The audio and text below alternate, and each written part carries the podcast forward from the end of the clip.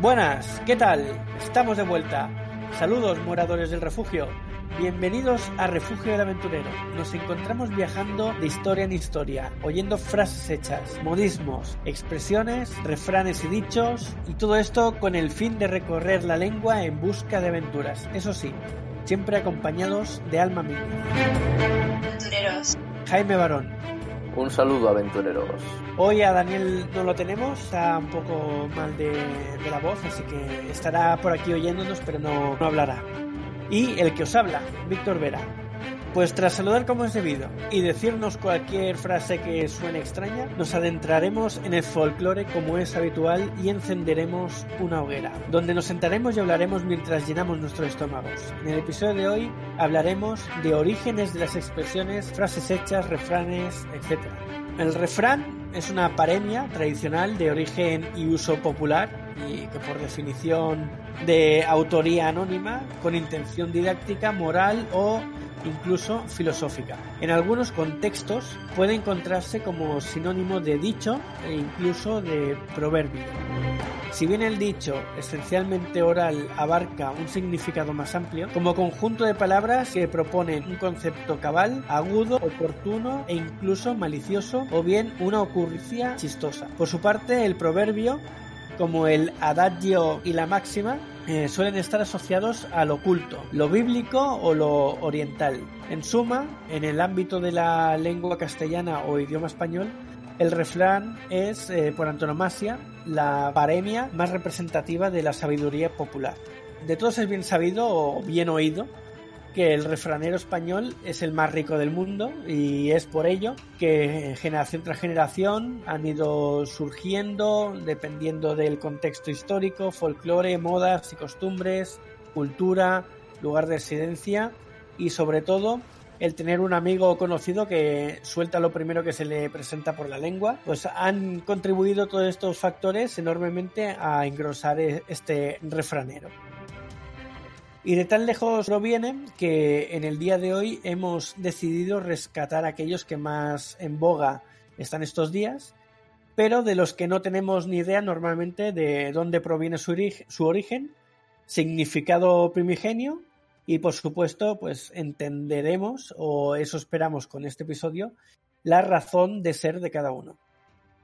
Así pues, eh, empecemos, eh, abrir la verja y que salga el ganado a tropel.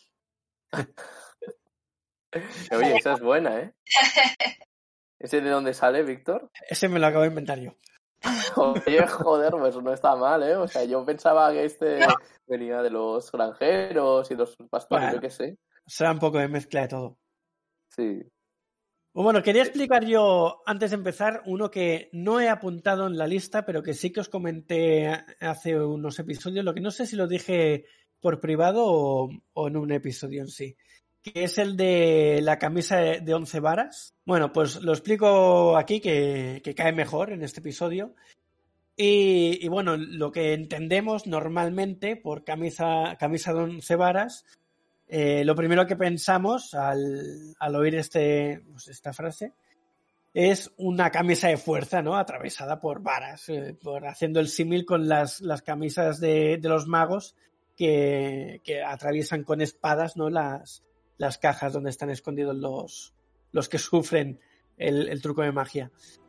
Y bueno, pues nada más lejos de la realidad, porque resulta ser que camisa once varas viene del, del medievo y viene a referirse a las murallas que protegían los, los castillos o lo que fuese.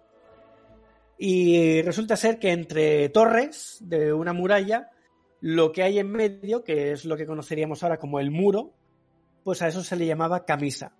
Y las once varas es la vara es la medida de, pues de la distancia que se medía en varas y eh, se refería a que once varas pues era un muro muy grande, o sea, una camisa tan grande que ponerse ahí en un asedio pues era eh, exponerse a la muerte básicamente. Entonces viene el origen viene de, de ahí. Mm.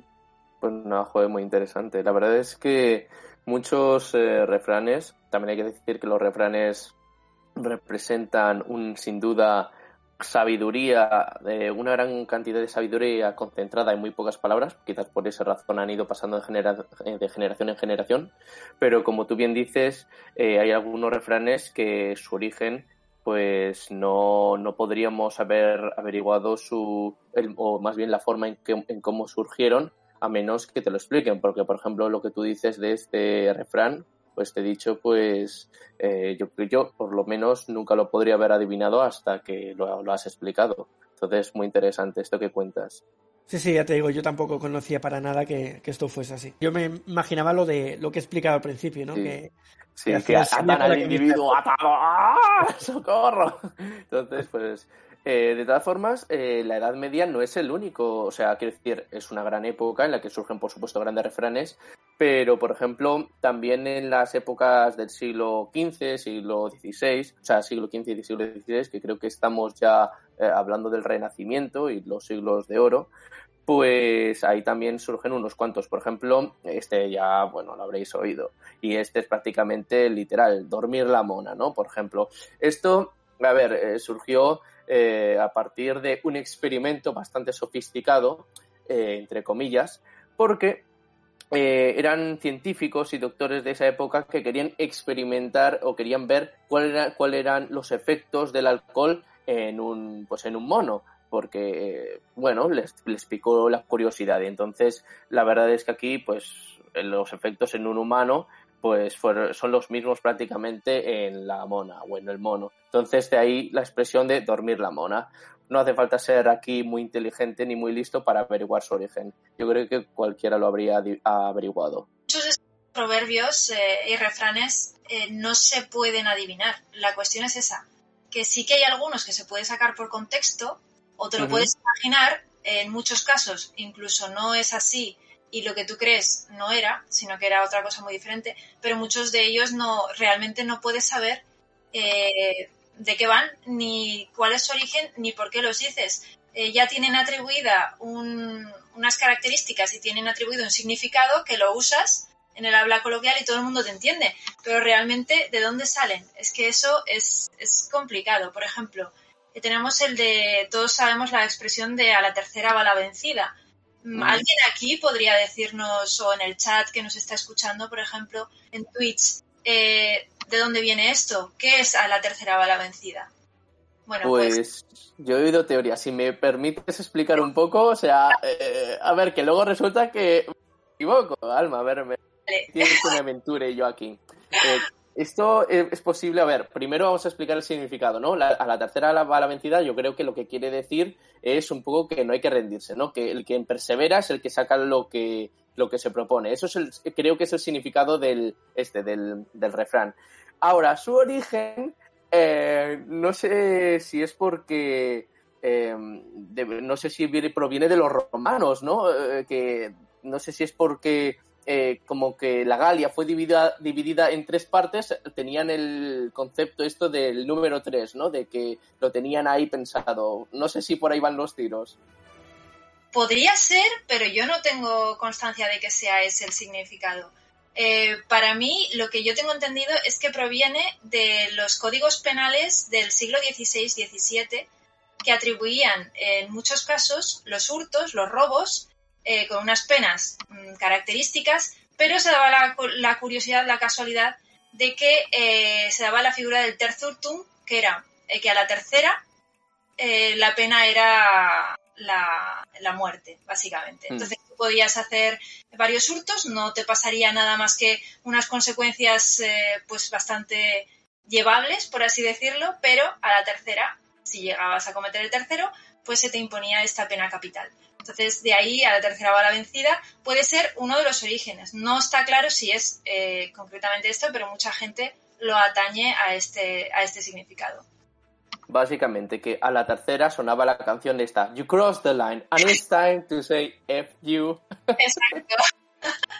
Básicamente, disculpen a todos los oyentes por mi mala entonación en la, canción y en la música, pero la, lamentablemente yo nunca fui del coro, o sea, lo siento mucho. bueno, eh, Víctor, ¿tú qué opinas? ¿Tú sabías algo de este origen, de la tercera bala vencida? Bueno, yo he buscado un poquito de información y aparte de esa que ha dicho Alma, eh, tengo aquí alguna más que dice que el maestro Correas apunta que esta frase proverbial se ha tomado de la lucha, de, cuerpo a cuerpo, y que va a tres caídas, y de la sortija y justa, que va a tres carreras o lanzas, esa es una. Y después dice que una tercera hipótesis es defendida por el padre Esteban de Terrenos en su diccionario, y dice que en la milicia romana eh, lo que decías tú, eh, Jaime. Había los soldados llamados eh, Pilati y Belites, armados a la ligera, y eran los de ínfimo pueblo y los bisoños. Y estos iban en la fila primera.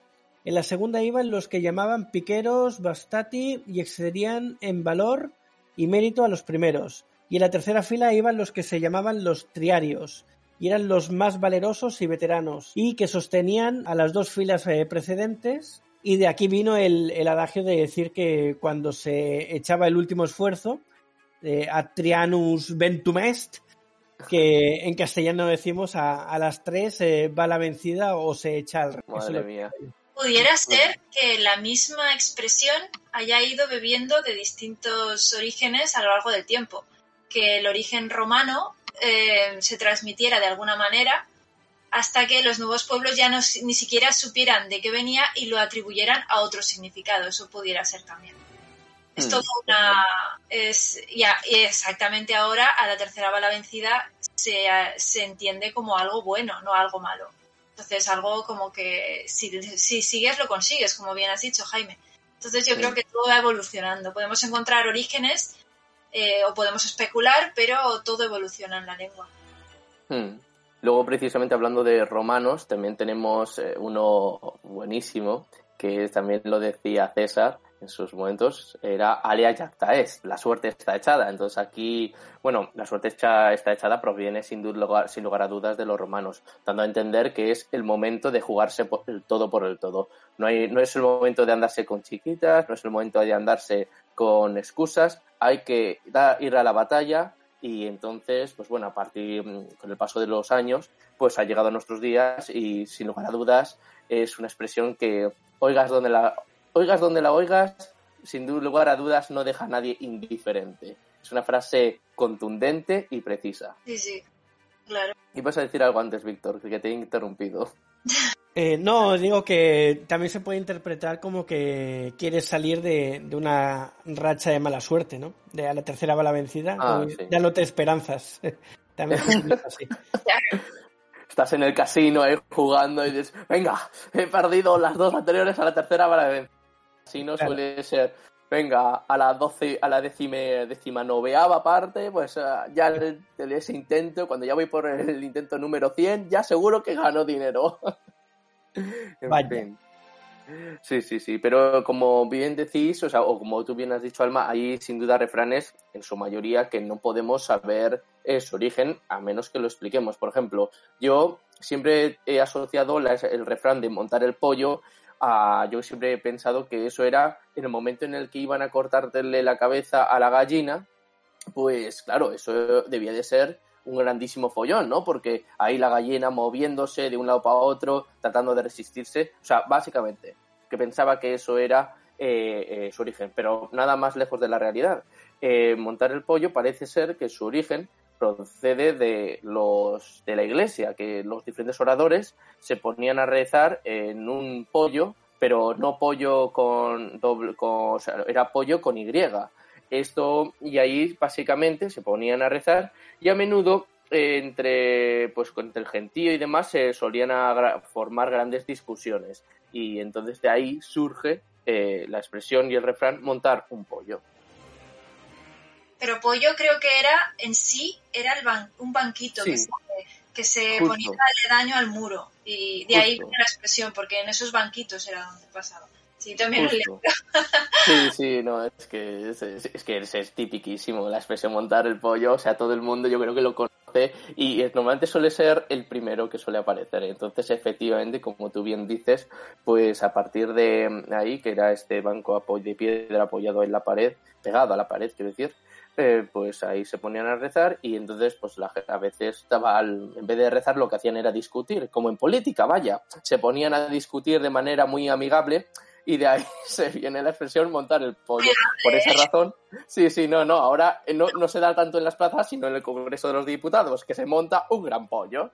o sea, yo recuerdo de esa expresión de haberla oído de una tía abuela mía, creo que era tía abuela, eh, que utilizar en vez de pollo, decir el pollete de la ventana, que en, sobre todo en las eh, ventanas de casas antiguas, que tenían un, una profundidad bastante grande, entonces lo que es la ventana quedaba en medio del agujero y había un saliente por dentro y un saliente por fuera ¿no? de, la ventana de la casa. Y el pollete pues era ese saliente. Entonces supongo que viene de lo mismo que el pollo que estamos hablando del orador era un banco de piedra, que supongo que se referirá a lo mismo, que es un saliente de la casa donde se suben encima para, para realizar el discurso, lo que sea. Efectivamente. Luego, retomando un poco el tema también de la Edad Media, este, por ejemplo, todo el mundo lo ha oído, que es poner los cuernos. Entonces, este efectivamente tiene su origen en la Edad Media. Todo el mundo sabe lo que significa, así que no me voy a detener en explicaciones y simplemente voy a ir directamente al origen. Esto es, y corregidme si me equivoco, era porque cuando uno de los criados se casaba, pues el noble eh, tenía preferencia eh, frente al novio, al novio que se iba a casar. Entonces podía disponer de la, de la, de la, de la futura esposa del criado. Entonces, eh, cuando cuando eso sucedía, cuando el, el, hombre podía, cuando esto se sucedía en la casa del noble, se ponían unos cuernos, eh, creo que era de, ciervo, ¿no? Una cornamenta en la puerta. Entonces de ahí se quedó eh, poner los cuernos. Creo que más o menos por ahí van los tiros. Que se conocía como la ley de pernada, ¿no? eso, justo. Lo que yo no sabía es que, que de hecho se pusieran cuernos en la, en la puerta del marido. Eh, sí, se colocaba una cornamenta de ciervo de la casa donde el señor feudal estaba ejerciendo, o sea, no en la casa del marido, sino en la casa del señor feudal donde estaba ejerciendo ese derecho, el que tú has dicho, el derecho de pernada. Esto, por ejemplo, eh, Braveheart, la película, lo vemos, ¿no? De que cuando se casa el William Wallace con la chica esta, que ahora no me acuerdo quién era, pues entonces se casan en secreto para evitar eso, pero de alguna forma no me acuerdo muy bien cuál era, que se dan cuenta y entonces eh, pues la violan básicamente a, la pobre mujer. Y entonces, bueno, llega William Wallace ahí en plan masoca, todo cabreado, y básicamente se carga ahí a todo Cristo. Básicamente monta un pollo. Eh, viene William Wallace haciendo de William Wallace. Exacto. Eh, no volvió a crecer la hierba por ahí. Son costumbres curiosas, curiosas. Esto es como la de poner las manos en el fuego, ¿no? Eh, cuando decimos poner la mano en el fuego es que estamos mm. dando crédito sobre algo que estamos eh, diciendo, estamos aseverando ante otros, ¿no? Eh, ¿Tú pondrías la mano en el fuego porque Víctor jamás te traicionase, por ejemplo? Dile que no, dile que no. ahí yo no pongo la mano por fuego por, ver vamos, por nadie, ni por mi propia sombra. Bueno, pues esto parece ser que proviene de, una institución jurídica llamada la Ordalía, eh, que se basaba en una especie de juicios con un tribunal concreto, eh, que lo que se establecía para dictaminar la inocencia o culpabilidad de la persona era su capacidad de tolerar el fuego. Entonces, eh, se podía hacer de muchas maneras, parece ser. Podías poner las manos en hierros candentes, eh, podías estar en un sitio muy caluroso, podrías. Cualquier cosa que te hiciese reaccionar con el fuego, pues era la prueba ante, ante Dios de que eras inocente o culpable. Si, por ejemplo, ponías la mano sobre las casas ardiendo y no sacabas muchas quemaduras, eras inocente. Si te abrasabas vivo, pues eras culpable. Y esta era, este es el origen un poquito de la expresión. Bueno, pues como podemos ver, los sistemas de juicio por aquel entonces o el sistema de averiguar quién era inocente dejaba bastante que desear porque yo creo que de, lo, de las 100 personas que, que inspeccionaban o que la sometían a ese juicio, solamente se salvaba uno, o sea, porque es que el 99% se o una de dos, o ibas con guantes o, ya me dirás tú a mí cómo lo hacías. vaya forma de averiguar la inocencia de una persona. Sí, sí, hijo, tú pon las manos sobre las brasas, que, que Dios es justo, y si tú las sacas con pocas quemaduras, pues nada, eso significa que Dios te ha protegido porque ha reconocido tu inocencia. Es que es de locos, o sea, es que esto, madre mía. Sí, sí, pero en este, en este refrán podemos ver que el significado se ha mantenido casi intacto hasta mm, nuestro día. Sigue siendo lo mismo. Poner la mano en el fuego eh, te exculpaba de cualquier delito y daba crédito a tus palabras o a tus acciones. Y ahora lo mismo, poner la, media, la mano en el fuego es como que confías plenamente en que eso sea veraz o das un crédito sobre ello eh, muy grande. Entonces se ha mantenido el significado sin adulterar. Es muy curioso. Yo, yo, tengo más esperanzas en el detector de mentiras. Y eso que las máquinas tampoco me inspiran mucha confianza, ¿eh? Pero yo prefiero poner mi vida pues, en el detector de mentiras que poner la mano sobre el fuego, porque es que 100% que te quemas. El hecho de la caza de brujas también era algo parecido. Las ponían en las hogueras para ver si eran brujas o no. Las que se quemaban no eran brujas y las que no se quemaban eran las brujas. Pero es curioso, pero debería ser al revés, ¿no? En este caso, porque la que se quemaba no tenía poderes mágicos y las que no se quemaban, eh, pues porque tenía poderes y no... Básicamente, bueno, yo creo que en esa época, cuando se hacían las cazas de brujas, da igual si se había quemado o no se había quemado, porque si se había quemado es culpable, pero si no se había quemado significaba que tenía poderes mágicos y por lo tanto era bruja. Yo creo que ahí las, las mujeres estaban... Da, igual lo que hicieran, era, es una de estas preguntas trampa que da igual lo que respondas o da igual lo que hagas, te van a pillar, estás fastidiado, vas a meter la gamba. Entonces ahí no había mucho por donde elegir conociendo un poco los juicios tan maravillosos que hacían ahí. De hecho, esto nos concatena con la misma expresión caza de brujas. Cuando decimos esto es una caza de brujas, siempre nos aludimos a que es algo premeditadamente eh, preparado para eh, un fin muy concreto. Es decir, eh, suele ser un fin de inculpar a una persona o hacerla pasar por culpable de algo, ¿no? Una caza de brujas. Deshacerte de algo, sí o sí. Exacto. Y, vemos su origen en la propia caza de brujas que se hizo, pues, ya sabemos, durante la Inquisición y demás, eh, que tiene su origen ahí, no hay más. Entonces, eh, todo, todo se va cogiendo de detalles históricos. Sí, sí. No, obstante, a pesar de que tuvo su origen ahí, o sea, la expresión luego eh, también se ha seguido aplicando a lo largo de la historia en momentos en el que grandes dictadores o gobernantes han decidido hacer borrón y limpieza de plantilla. Por ejemplo, en lo de eh, el momento en que Stalin subió al poder, bueno, eso, eso, eso sí que fue una caza de brujas, o sea, que es que muy fuerte, o sea, no, o sea, siempre a menudo la historia nos pone a Hitler como el gran villano, pero realmente Stalin mató a muchas más personas que Hitler. Y el caso es que, o sea, es que ponía micrófonos, ponía micrófonos eh, a los miembros de su propio partido. O sea, es que ahí decías algo, te quejabas, ¡hala! fuera. A otra, para el siguiente. O sea, era, todo el mundo estaba en la lista negra. Daba igual que fueras. O sea, básicamente eso, y claro, era como una obra de teatro. En el momento en que alguien decía algo fuera de lugar, se apagaban las luces y después de cinco minutos se volvían a encender y todo sea igual, salvo por una pequeña diferencia. El sillón de la persona que se había quejado estaba vacío.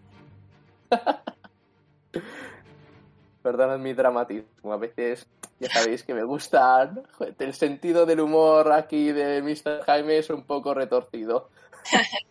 Bueno, con esto podemos concatenar con lo de las paredes oyen, ¿no? Por el hecho de saber quién está hablando de quién. Perfectamente. Venga, vamos a explicar un poco lo que pone aquí, va. Esta expresión proverbial nació en Francia y procede de la persecución contra los hugonotes que culminó en la matanza de la noche de San Bartolomé el 24 de agosto del, del 1572. Cuentan los cronistas que la reina Catalina de Médicis, esposa de Enrique II, rey de Francia, era muy desconfiada y persecutora implacable de los hugonotes. Para poder escuchar mejor a las personas de las que más sospechaba, mandó practicar una red de taladros hábilmente disimulados entre las molduras en las paredes y techos del Palacio Real. Este sistema de espionaje dio origen a la, a la frase de las paredes oyen, a la que recurrimos para advertir la prudencia y la precaución con qué debemos decir eh, lo que puede comprometernos o involucrar a otras personas. Aquí más o menos todos entendíamos algo parecido, creo. Sí, efectivamente. Yo, a ver, claro, cuando eres pequeño, dije yo, las paredes, o sea, yo cuando conocí a Fram no era que las paredes oyen, sino que las, las paredes tienen oídos. Entonces yo decía, ¿cómo van a tener oídos las paredes? Eso es absurdo. Pero efectivamente lo que tú dices eres completamente verídico. Eh, el tema de, de que no se fiaba de nadie, quería tenerlo todo bajo control y el tema de ir haciendo pues esos agujeros para que alguien desde el otro lado pudiera escuchar y oír todo lo que se estaba eh, escuchar cualquier tipo de traición o, o, cualquier tipo de chisme o información que podría serle a ella útil.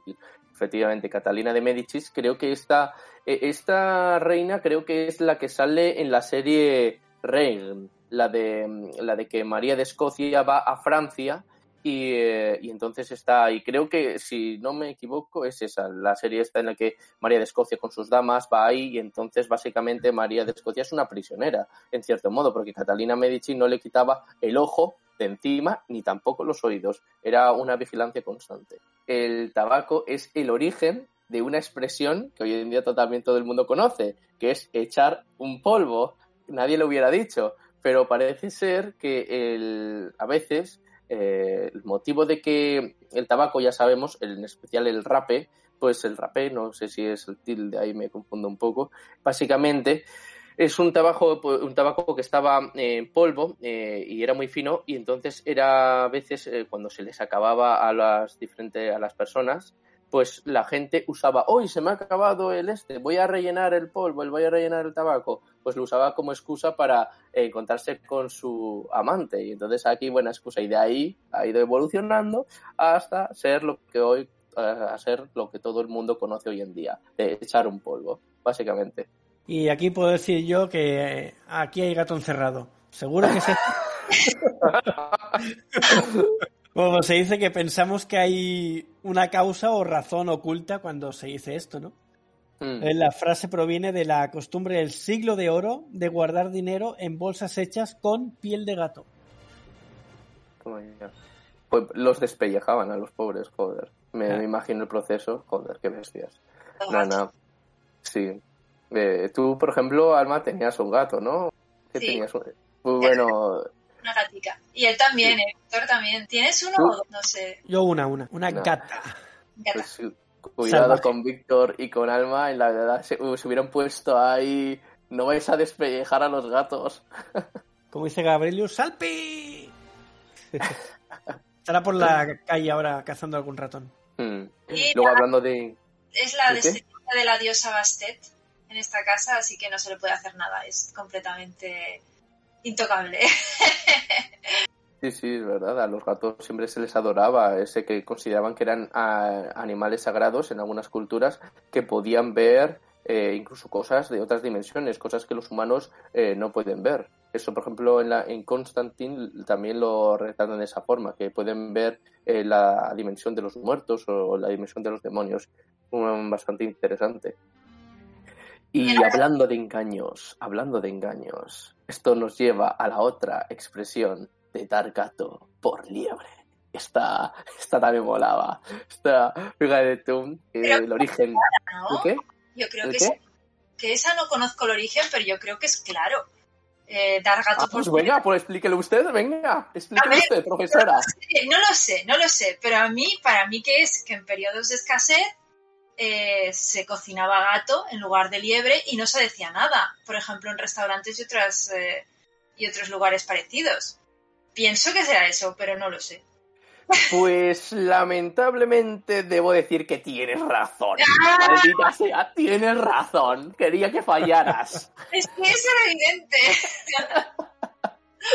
Efectivamente, me has dejado sin palabras, eh, me has dejado con la boca abierta. Efectivamente, significa eso, en momentos donde la comida escaseaba, ya fuera por cuando no se podía servir liebre o incluso jabalí, eh, cerdo, pues entonces se servía, pues eso, eh, gato.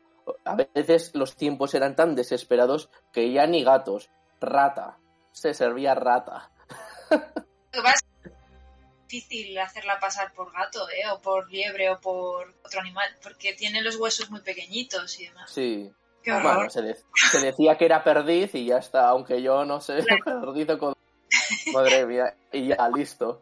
Pero efectivamente, en momentos de escasez, a grandes males, grandes remedios. Remedios, exacto. Básicamente, este es otro literal que en momentos de, de angustia, eh, pues hay que tomar medidas desesperadas. O sea, no hay que, tampoco hay que ser, no hay que ser aquí tampoco un Einstein para saber cuál es su origen. Pero bien, bien. Esto, joder, quería que fallara, me cago en la leche. Joder, Alba. Esto es lo malo de hablar con alguien que sabe de varias cosas, la que no la puedes pillar por ningún lado. Que dices, voy a tratar de decir esto y a ver si. Y nada, y no pica. Y dices, joder. Esto. En un examen, cuando la profesora te preguntaba, me imagino estar toda fastidiada porque no habría forma de pillarte. No, no sé. Tampoco me preguntaban mucho, la verdad. Yo era de las que me ponía siempre en primera fila, pero precisamente por estar en primera fila pasaba desapercibida, creo yo, ¿eh? Pues nada, ¿sabes lo que te digo, Alma? Que te den morcilla. Ya ¡Que está. te den morcilla!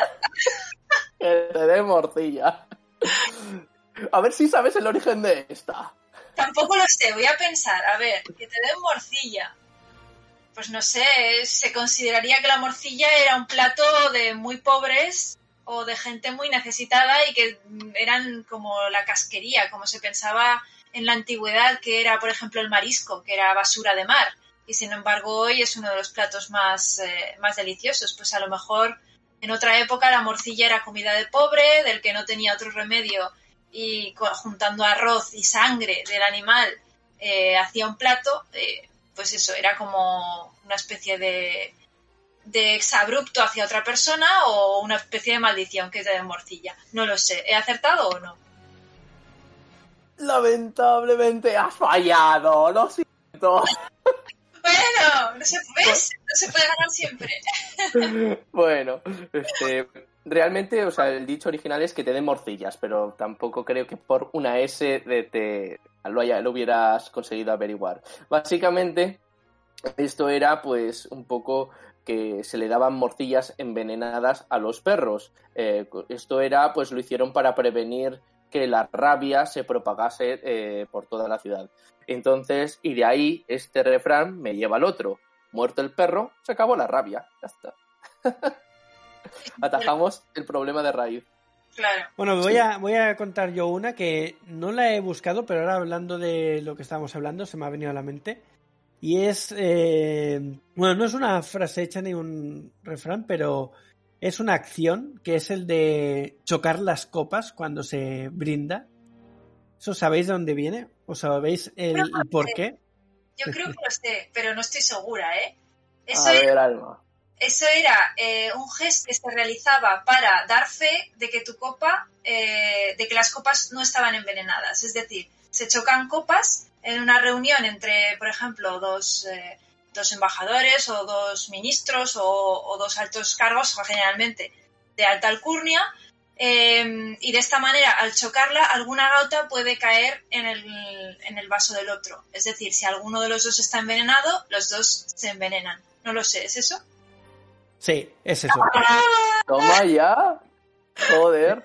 La cuestión era esa, ¿no? Por eso antiguamente cuando se chocaban las copas se chocaba muy a lo bestia y claro, se mezclaban las bebidas y si uno estaba envenenado el otro también. Ah, Yo creo que eso lo he oído en el pasado, ¿eh? Si no, como... Era una muestra de confianza, vamos. Sí, sí, sí. O sea, que no, va, no, no valía solo con alzar la copa. No. Había que chocar con fuerza. Además, Eh, chocar bien. Nada, nada. O sea, claro, por esa razón me imagino que antes las copas no eran de cristal, porque es que si lo hacían con tanta fuerza, adiós copa. Entonces, había que, tenía que ser, pues eso, un poco como no, esos, eh, como nos aparecen en las películas, ya sean con cuernos o con jarras de hierro, porque es que, claro, si daban esos eh, mareos a las copas, a la mínima que le daban, si es que eran de cristal, eh, se rompían y adiós muy buenas. Entonces, claro, por esa razón el vidrio no se usaba. Otro, otro misterio aclarado. Y otra cosa que se solía hacer en esos momentos era decir ¡Viva la Pepa! Sí. Coño. ¿es Con el paso del tiempo, esta expresión popular ha cambiado de significado y actualmente se le ha dado un sentido de desenfado y holgorio y se le aplica a quienes tienen un carácter despreocupado. Sin embargo, eh, hasta hace relativamente poco tiempo, la expresión Viva la Pepa era un grito subversivo empleado durante muchos periodos políticos.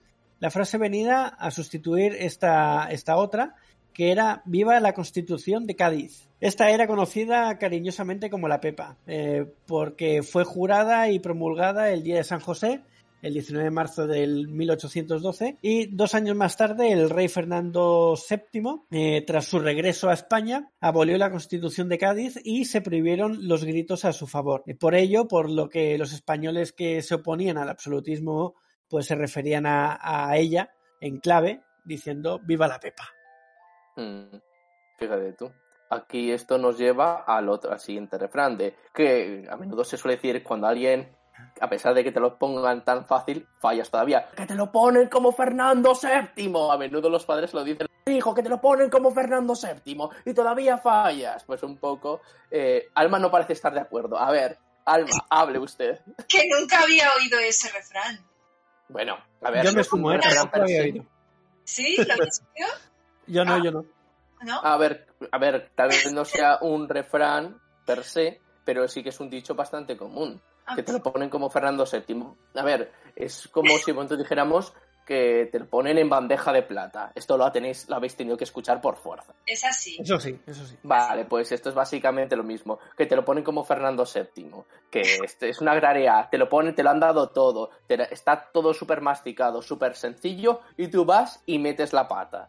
Que, pues eso es un poco eso, que Fernando VII lo único que tenía que hacer era también firmar la Constitución y empezar a ayudar al país. Lo único que hizo fue, no, oye chicos, volvemos al absolutismo. Tócate las narices. Eso sí, luego eh, en muerte se las apañó para joder el reino aún más. Y eso que es difícil, ¿eh? Sí que es da difícil. Pues nada, se las apañó para irse dejando un último regalo. La bandeja de plata, ¿alguien sabe el significado de ponerlo en bandeja de plata? O sea, el El- significado no, el origen, más bien. Ah, vale. Vale, dije yo, yo ya, ya te iba a decir, no, pero no eras de las que te pones en primera fila para... Yo te... ¿Qué es esto? ¿No, estás, ¿No me estás escuchando? No, el origen de eso. Es que tengo curiosidad ahora. ¿Alguien lo sabe en el chat o algo? Tengo una teoría, pero no estoy seguro. O sea, creo, porque yo ya lo he oído a- a- eh, escuchar, eh, porque lo he oído hablar muchas veces, pero no sé si esto es- era un rumor. Como ya sabéis, eh, ¿cómo se llamaba esta? ¿Cómo se llamaba la, la bailarina que bailó los doce- la danza de los siete velos o doce velos frente a Herodes?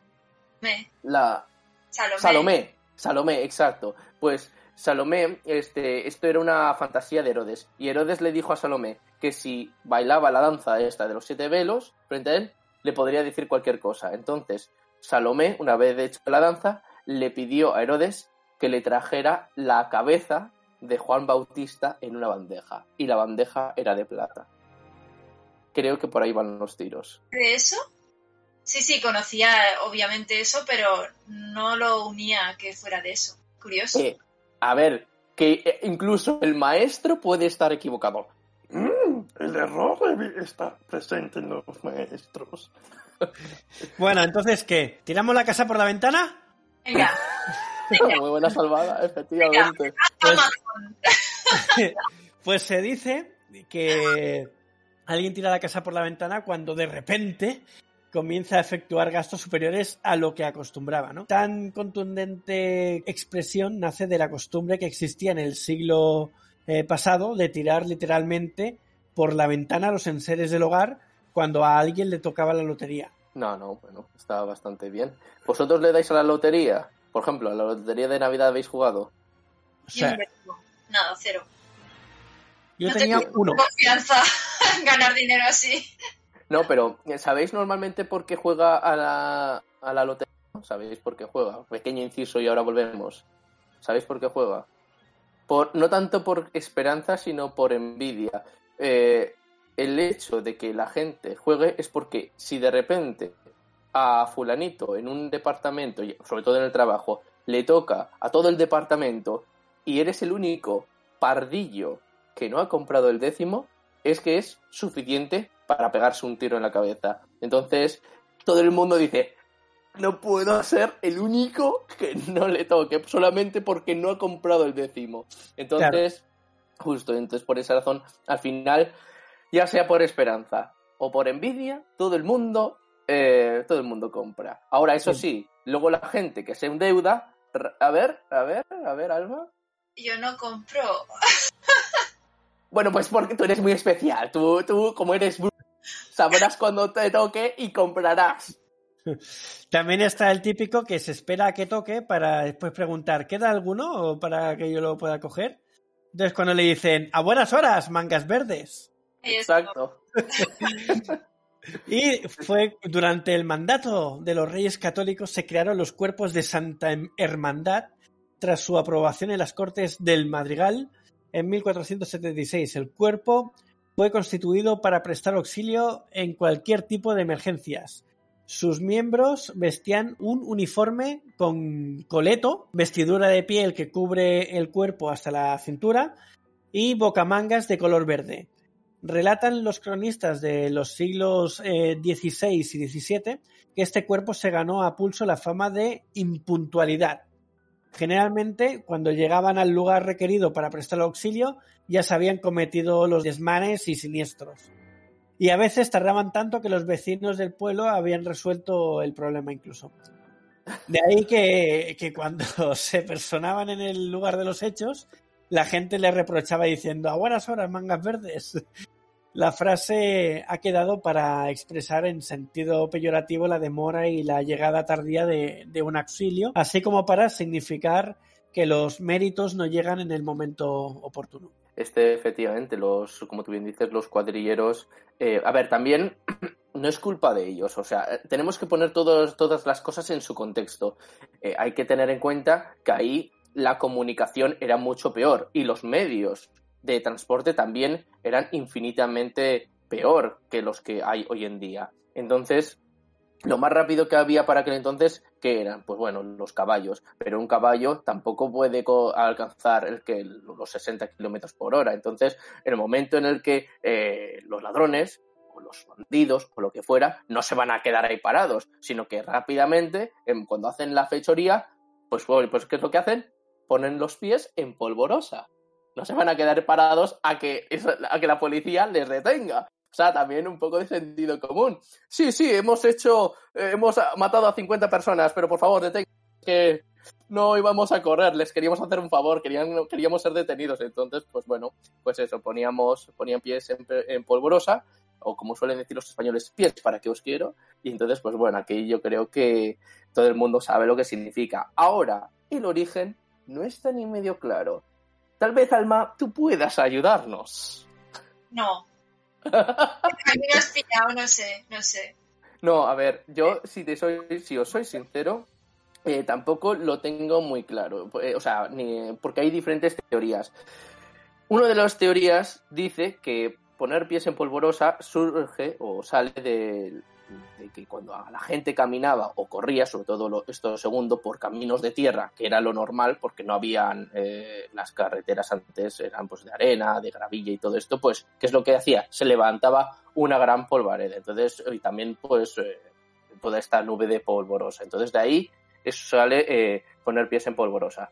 La segunda de teoría era, pues creo que tiene que ver un poco con el combate de los cristianos con los sarracenos. Creo que esto nos situamos en el reinado de Alfonso II, el Magno, creo que era.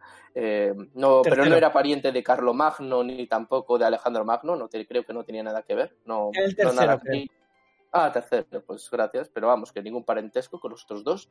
Y bueno, básicamente, básicamente eh, en el momento en el que vinieron todos los cristianos, pues eh, no sé si es que eh, con se produjo un efecto de la luz, cuentan algo rarísimo, y claro, los sarracenos como que huyeron porque creían que eran, estaban protegidos por una deidad superior a la de ellos, y claro, de ahí se, sale el dicho este de poner pies en polvorosa.